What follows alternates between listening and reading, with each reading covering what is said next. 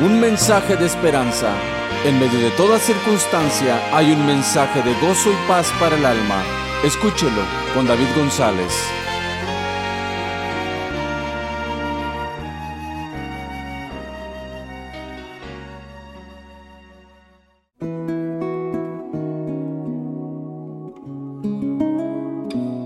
Pensando en otros. Hace tiempo leí en un libro de historia natural acerca de alguien que puso un terroncito de azúcar sobre una piedra. Luego tomó una hormiga y la colocó encima del terrón de azúcar. El hombre quedó sorprendido al ver que la hormiga, después de examinar su dulce descubrimiento, fue en busca de sus compañeras, que por lo visto entendieron lo que la otra les decía, puesto que enseguida se formó una larga hilera de hormigas que se dirigieron hacia donde estaba el preciado botín. ¿No es esto una buena lección para nosotros los creyentes?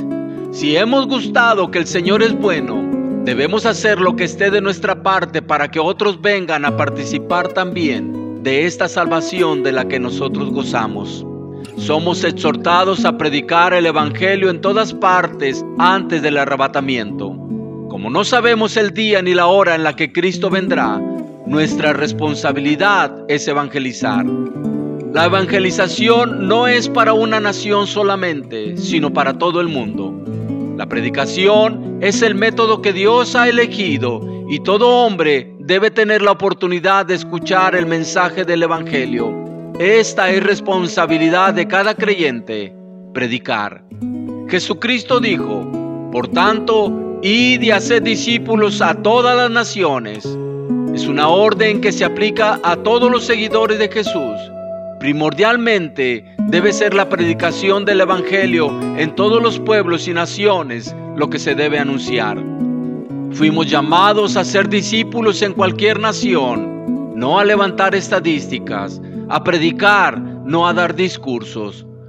Los que no aceptan el Evangelio será un testimonio de que tuvieron la oportunidad de aceptar el mensaje y arrepentirse.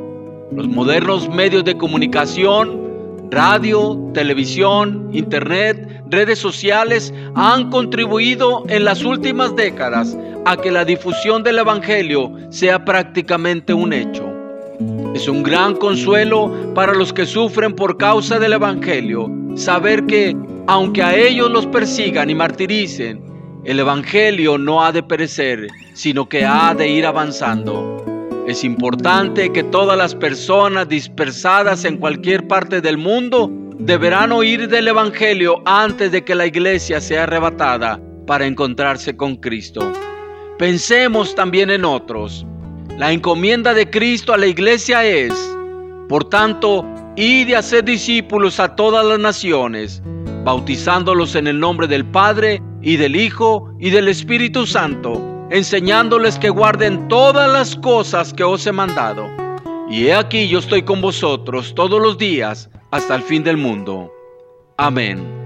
Les habló David González de la Iglesia Cristiana Casa sobre la Roca en Brownville, Texas.